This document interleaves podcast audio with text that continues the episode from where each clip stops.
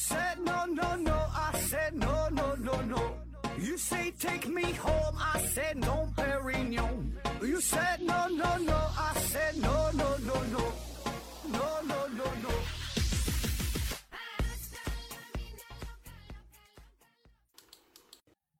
拼命探索不求果，欢迎您收听思考盒子。这一期啊，咱们聊一个与狗仔队有关的话题啊。呃，问题呢来自于百目屋主，他说：侦探和狗仔队最大的区别是什么？呃，这种职业受法律保护吗？啊，中国有哪些有名的侦探？他们都干了什么？这个问题虽然不长哈，但是涉及的内容比较多，又有狗仔队啊，又有侦探。那咱们呢就看着聊哈。这个聊到哪算哪。那一说到狗仔队呢，我首先想到的就是，呃，之前赵本山和宋丹丹有一个小品嘛，那个下蛋公鸡，公鸡中的战斗机，哦耶，是吧？那个公鸡下蛋那个事儿啊，就讽刺了狗仔队偷拍呀、暴露个人隐私的一些行为啊。那么从古到今呐，都存在着一种想要窥探别人秘密的想法。我想我们每个人也都有啊，这是一种共通的思想。呃，特别是对于那些明星啊、红人呐、艺人呐，是吧？自然就会受到更多的关注。那么，我们除了想要看到大屏幕上他们的表现，我们也更想了解，呃，他的私生活是怎么样的哈？多少呢会有一些好奇啊。好比说，今天他跟谁吃饭了啊？明天跟谁睡觉了？后天跟谁约炮了，是吧？那话说有一幅名画叫做《呃韩熙载夜宴图》。哎，可以说这是最早的狗仔队的一个作品啊。呃，这幅画呢，咱上学时候都学过吧，也听到过是吧？这个画是很有名哈。这个是在呃五代十国时期啊，有个画家叫做顾闳中，哎，他的作品画的是一个官员，就是韩熙载，他举行夜宴的呃这么一个场景哈，包括说整个吃喝玩乐的过程，呃，人家就是什么琵琶演奏。然后呢，观看跳舞，然后中间中场休息的时候啊，不同的场景。那么说这个画是怎么画出来的？哎，这个就是跟这狗仔队啊偷拍啊有点类似。就是这个韩熙载这个人啊，他非常有才能，他是北方的望族，名门望族。后来呢，是因为他父亲犯了一些事儿，他就逃到了江南啊，投顺了南唐。那么当时就是这后主李煜啊，他他继位的时候呢。呃，北方对南唐造成了一定的威胁，所以呢，李煜对于北方的这些官员呐，多少呢有一些猜疑啊，甚至呢会进行陷害。所以呢，韩熙载他作为一个北方的官员啊，他为了保全自己，故意在生活上就显得非常糜烂啊，非常腐败，沉迷于酒色之中啊，不敢去展露自己的才华。但就算是这样呢，李煜对他还是不放心哈，觉得他在等着技能冷却，等着憋大招。啊，然后也有人说哈，另外一个说法就是说，当时李煜啊是很想重用韩熙载，就觉得觉得他很有才华，啊，还是想就是看好他的啊，看好他，然后呢就想打探一下他的真实情况嘛，就窥探一下他的私生活到底怎么样哈，不管是出于这个猜疑啊，还是说想要重用嘛，对吧？都想真正去了解他一下，然后就派着这老顾啊顾闳中去韩熙载他家看了他整个夜宴的过程。看完之后呢，这个老顾就是他记忆力也非常惊人，绘画技巧呢非常了得。回家之后呢，就创作出了这幅《韩熙载夜宴图》啊，这个画现在也有啊。那现在这个是宋代的临摹本啊，保在保存在故宫博物院当中啊。这说说这个是最早的啊，关于这个呃狗仔队啊偷拍这么一个事儿啊。那么现代的这个狗仔队，它正式的出现是在上世纪五十年代的意大利，哎。意大利呢有一位摄影师叫做帕帕佐拉啊，帕帕佐拉，主要呢是负责对明星啊、对这些名人呢进行拍照，拍照之后呢刊登出来，发表在报纸或者是呃杂志上边。但是他觉得这个工作呀很无聊，没有什么意义，因为那个时候拍的照片都像是流水线一样，都是从一个模子里边刻出来的啊，缺乏新意。就大伙儿一看，这都是这样，穿着西装笔挺的，摆几个造型啊，都是都同样的 pose 啊，没有什么意思。然后观众啊也觉得有点看腻了啊，一想都能想得到这封面是什么样，所以呢，这个帕帕罗拉就是干了一件大事哈，他和他的同事开始尝试偷拍名人的隐私啊，这样拍出来的照片呢就非常的自然。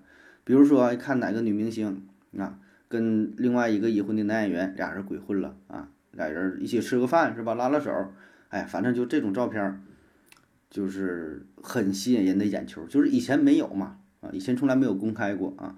也许说江湖上曾经有过各种绯闻，有各种传闻，但是没有确凿的证据。而这个帕帕佐拉，他的这个行为就是开创了一个先河，啊，一个偷拍的先河，就把这些明星的照片偷拍出来，然后发布啊，就非常的真实，更加的刺激，所以呢，广受大伙儿的欢迎。那么这个行业啊，这这种行为后来也是，呃，作为主题就拍了很多的电影，就是偷拍主题的电影。那么从此以后呢，帕帕佐拉这个词儿啊变得家喻户晓，也就是成为指代了那种跟踪啊、偷拍呀这种记者，哎，就是咱说的狗仔队，其实就就是这个词儿啊。那咱们中文翻译的狗仔队这个词呢，并不是直接翻译的，而是呃当时由这个香港人啊，因为香港那时候还比较发达啊，发展比较快啊，就是这个词儿呢，帕帕佐拉先传到了香港，然后香港呢。在这个直接引用的这意大意大意大利语啊，这是没叫 papajola，而是用外了用了另外一个词儿 puppy p u p p y，就是小狗这个词儿啊，小狗。为啥用小狗这个词儿？第一呢，是因为它跟帕帕佐拉这个词儿呢看起来有点像，读音呢也有点相近。呃，第二呢，就是因为这个单词就是比较简洁啊。再有呢，就是说。呃，这种跟踪的行为吧，跟这小狗有点像哈，非常相似，就是狗鼻子非常好使，嗅觉很灵敏，是吧？有什么事儿马上能够发现嘛，善于追踪啊，所以用了 P U P P Y 啊，这个小狗啊这个单词。但是最开始啊，这个狗仔队指的并不是从事新闻报道的呃媒体记者朋友哈，而是指的警察啊，警察他追踪嫌疑犯，哎，那么这种追踪是很辛苦的呀，有的时候是要全天候的进行追踪，二十四小时。啊，尾随其后，隐藏自己，不能被人发现。哎，他是这么这么去追踪的。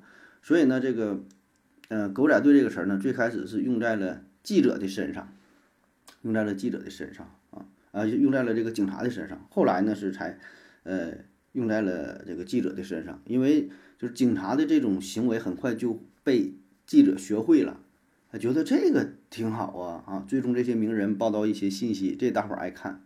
当时香港有一个非常著名的刊物，叫做《一周刊》啊，《一周刊》，还有像什么《东方日报》啊等等吧，很多刊物。这些刊物资金非常雄厚，人人手也很充足。那时候的媒体竞争也很激烈呀。那原来呢是等新闻的状态，就是哪有什么大事了，哪个桥倒了，哪个地方撞车了，新闻记者啊一窝蜂的冲上去，啊抢先报道，这是等待新闻的时代。后来呢就发展到想要去。搜寻新新闻，制造新闻啊，那怎么能够搜寻和制造？怎么能够进行第一时间的报道，对吧？你报新闻这个事儿，做媒体这个事儿，时间呢，那是最重要的，是吧？你的第一手的资料那最重要的。所以呢，这些人就开始发展到了，就每天二十四小时追踪这些明星啊，跟拍这些大咖当红的艺人。那么由于这些人做的非常隐蔽嘛，技巧也是比较高超，所以很多当事人。那时候还不知道呢，也没有这种意识哈，也不知道自己被偷拍了啊。直到这个照片被刊登出来之后，哎，才发现啊，勃然大怒哈，指责这些记者没有道德、臭不要脸。哎，但是往往呢，他自己被偷拍这个事儿吧，他是真实的，也不是人家 PS 的，对吧？你确实你跟谁在外边扯了、搂搂抱抱了，对吧？你俩就接吻了，是吧？或者说你就大半夜干点啥，反正人家就是有图有真相啊，你也不得不承认。啊，所以也不敢，也不好意思说，就把这个事儿说的太挑明了啊，要不然你越闹越大，对自己影响呢，也不是太好。所以呢，正是因为这种心理，也是纵容了狗仔队啊。所以那一时期，香港的狗仔队是非常非常的疯狂。而这个狗仔队哈，制造出最轰动世界的一件大事儿哈，非常有名了，就是戴安娜王妃的死亡。呃，刚才咱说了哈，狗仔队这个词儿是源于意大利哈，但是在同一时期，英国也有类似的情况啊，也很火爆。在上世纪六十年代，媒体大亨梅铎开始进入到英国的报业，买下了当时运营不佳的《太阳报》，因为那时候看报纸的人呐非常少啊，因为什么呢？电视开始兴起，开始走进千家万户，哎，都开始看电视了。那么，怎么才能增加报纸的销售量？梅铎呢就想了一个办法，就是偷拍没有新闻咱就制造新闻啊，咱就制造绯闻，整点花边，整点八卦。所以呢，当时以这个《太阳报》为首啊，也包括其他一些报刊的记者开始疯狂的追踪偷拍啊，开始呃爆料出这些名人的私生活，哎，然后就出事儿了嘛。在一九八一年哈，一九八一年是这个查尔斯王子和戴安娜王妃哈在伦敦举行了婚礼，这个婚礼是是受到全世界的关注啊，轰动性太大了。据说当时有五点七亿人开始观。现场啊不不是通过这个各种形式啊，观看呐收听了这场婚礼的过程，那么也从此之后就从这个事件开始，戴安娜就成为了狗仔队的第一目标人。啊，戴安娜也号称是就世界上被偷拍最多的人，就是他一上街他都不敢上街啊，就是稍微露个脸，甚至远远的拍他，就是一些模糊的照片，那都是成为大伙追逐的对象。这帮人你说。哎呀，没办法，就有市场有需求嘛，啊，所以很多记者就是冒着种种压力吧，就就偷拍，偷的这个偷拍这个照片，有的一卖可能就卖几千、几万，甚至十几万，哎，非常值钱啊！很多这个小报什么都需要这个东西，你有这个第一手的照片啊，模糊点都没事儿，照糊了也没事儿啊。那么这种偷拍行为自然是严重的影响了戴安娜的个人生活，不敢出屋啊，不敢上街呀，一天就只能是。把窗帘一拉是吧？自己搁屋里待着。但那个时候呢，咱说法律意识比较薄弱啊，也没有相应的法律法规，你也没有办法，对吧？你说你怎么进行强硬的管理？我说我拍照怎么了？那个时候没有没有这个意思呢啊，没有什么隐私权，也不是这么明了啊。那么最终呢，是酿成了一九九七年的一场惨剧啊，就是这事儿是跟偷拍有关啊。当时是戴安娜王妃在巴黎不幸发生了车祸，直接是车毁人亡。那么至于说车祸的原因是什么，有很多种解释哈，甚至有很多阴谋论的说法。但是无论如何，这事儿呢，就是跟狗仔队的偷拍有直接的关系。哎，当时戴安娜坐在车上嘛，司机呢有的说他喝酒了又怎么地了，反正就是后边狗仔队追着他跟踪他要偷拍，完车开的也挺快，啊，最后就酿成了悲剧。这是一个事儿。那么还有一个事儿就是在呃台湾啊。发生在咱们国家的事儿也是比较影响力比较大的事儿，也是一个悲剧啊，也是跟狗仔队有关。这是在一九九七年哈，台湾有一个明星叫做白冰冰啊，说这个人咱现在可能很多人也不太了解了，当时非常有名。他的女儿呢就是被绑架了，歹徒呢直接给他打电话啊，说赶紧给我拿钱，不要报警。白冰冰呢没有办法，一边是筹着钱，一边是偷偷的把这个事儿报告给了警方啊。那毕竟这事儿还是得靠警察解决对吧？但是万万没想到。就是因为他作为一个名人，所以他的一举一动都受到了狗仔队的关注啊，所以白冰冰的女儿被绑架的消息很快就在媒体上就传开了。他的别墅一圈啊都是长枪短炮啊，大伙儿就是这些记者狗仔啊，就是围得水泄不通。那么这些行为，绑匪自然也是注意到了啊。我说不让你报警，你这怎么的不报警，整这么多记者来关注这个事儿，你这玩意儿你这什么意思啊，是吧？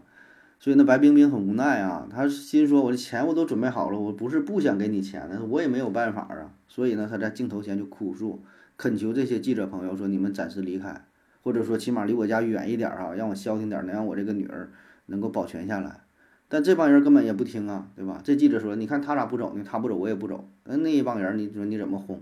你也没有权利把人轰走，对吧？我在大街上待着怎么了？”是吧那么后来就到了交赎金的日子啊，白冰冰呢是带着五百万美金到了交付的地点，就是他他他想要往那地方走，就是前脚刚一走，后边就跟着一大队车队哈，全是记者，拿着摄像机就全程跟踪他，就是去这个交付的地点。那你说在这种情况下，绑匪自然是不肯不肯露面露露面，不肯这个进行交易，那谁敢呢？就这么多记者盯着呢，然后就让白冰冰转移到其他的地方啊，再进行交易啊。但是万万没想到，就是这些消息啊，就是都被媒体所泄露了。那么，就绑匪知道这些事儿之后，也是非常的气愤啊。那没有办法啊，就对他的女儿进行泄愤哈，一顿拳打脚踢啊。最终呢是很惨啊，造成了颅内出血，导致了死亡啊。但是当时白冰冰还不知道这些事儿啊，就咱们回看啊，就是后来白冰冰还是交了赎金，但没能看到他的女儿啊，他女儿已经死掉了嘛。那么直到过了很多天之后。才有人在呃，台北啊，在一个排水沟里边发现了一具尸体，经过一验证，就是他的女儿啊，白冰冰，所以就是非常惨吧。而且就算发展到这种地步，这些记者还是不依不饶啊。咱说就个别的哈，这个狗仔队啊，还是争先恐后的偷拍他的尸体的照片，然后呢刊登在报纸上，非常没有人性啊。那么说到狗仔队啊，大伙儿可能会有一个疑问。就是说，这个狗仔的这种行为，他犯不犯法的？是否侵犯了明星的这隐私权啊？如果是侵犯的话，那么明星为什么不告他，对吧？咱好像都听过呀，你这玩意儿什么肖像权呢？又什么怎么各种权是吧？那么这个事儿是否犯法呢？严格的从法律上来说，确实有侵犯个人隐私权的嫌疑啊。因为虽然他是明星，但是明星他也是一个自然人，就首先他是一个人，他有一些基本的权利。啊，就像咱们民法典，民法典的第一千零三十二条规定，说自然人享有隐私权，任何组织或个人不得以呃刺探、侵扰、泄露、公开等方式侵害他人的隐私权。民法典第一千零二十四条规定说，民事主体享有名誉权，任何组织和个人不得以侮辱、诽谤等方式侵害他人的名誉权。名誉是对民事主体品德、声望、才能、信誉等。的社会评价，啊，反正有很多相关的法律法规规定啊，但是呢，从现实情况来看哈，咱说这个法律确实是这么规定了，但是法律是法律啊，现实跟法律可能不是严格的，他俩就只只能对等起来的。那么从现实情况来看呢，明星他确实是自然人，但是呢，他是一个特殊的自然人，就是他作为公众人物，由于他工作这种性质的这个特殊性，自然就会受到更多人的关注。那么他的一言一行也都会产生非常强大的示范效应，所以呢，他也理应受到更多的公众的监督，这个事儿是相辅相成的。咱就说一个高中生，如果说一个高中生他在一个公共场合抽烟的话，那么除了他爸他妈，可能没有人会管这些屁事儿，对吧？你愿意抽就抽呗，啊，你死不死啊？但是如果说你是一个明星啊，你是一个童星。你正上学呢，你你上你上高中生，你个高中生，但是你是个明星，是吧？咱就不不拿谁举例子了啊。那么你在公共场合抽烟的话，被人拍到了，发到了网上，那这个效果是完全不一样的。所以你作为明星的话，你只能让渡一部分自己的隐私权给公众啊。换句话说，咱说的俗点、通俗点啊，就是你挣的这份钱，那你就得不要脸，对吧？那你咋整？要不然你就别干这行啊。所以没有办法，有些事儿吧，法律。咱说规定是规定，但是你放在现实生活当中，放在具体一个个人上，嗯，还是比较复杂的哈，影响的因素很多啊。所以我个人感觉吧，就是你说发展到现在这个娱乐圈、娱乐产业这么成熟的情况下，我觉得这个狗仔队和明星之间现在都是保持着一种默契和一种平衡啊，都是按照一个潜规则来办事儿。如果说某个狗仔队他给明星爆了料，这个明星非常的愤怒啊，非常气愤，甚至杀了他的心都有。两个人开始，呃，走法律程序。那么最后的结果无非就是鱼死网破啊。也许这个明星能够胜诉，但是以后你在这个圈里边就没法混了。就是，这对自己你说有有什么好处吗？好像真没有，因为现在需要什么？就是需要曝光，需要流量。现在更多的明星，我觉得他是巴不得说的能有人给自己爆点料啊。这明星也不好混呐。对吧？拍拍电影，你说你接不着戏，你上不了综艺，没有广告代言，你有的还不如混的不如这个网红呢，是吧？粉丝量也不多，那就得等着狗仔队给他爆爆料，甚至是不还得炒作一下啊？当然咱们就有点恶意揣测了。总之吧，我觉得，就说这二十二十一世纪什么最值钱是吧？